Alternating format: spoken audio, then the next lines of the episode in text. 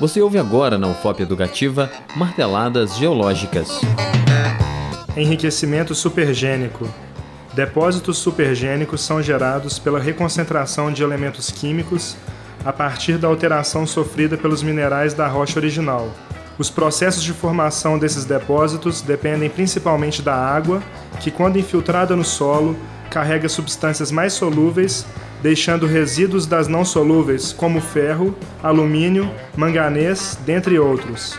Esse processo de enriquecimento depende de trocas químicas e precipitação durante milhões de anos, e só ocorre em regiões de clima tropical, onde existem épocas de chuva e seca em períodos separados.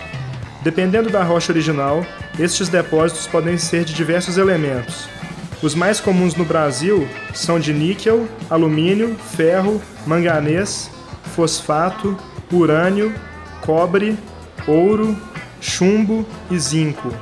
Os minérios de ferro extraídos aqui no quadrilátero ferrífero são produto, em grande parte, do enriquecimento supergênico dos itabiritos da região. Marteladas Geológicas, um programa de educação e orientação sobre as conformações e efeitos naturais do solo. Produção: Programa de Educação Tutorial PET Geologia da UFOP. Apresentação: Lucas Machado Rodrigues. Orientação: Professora Mariângela Garcia Leite.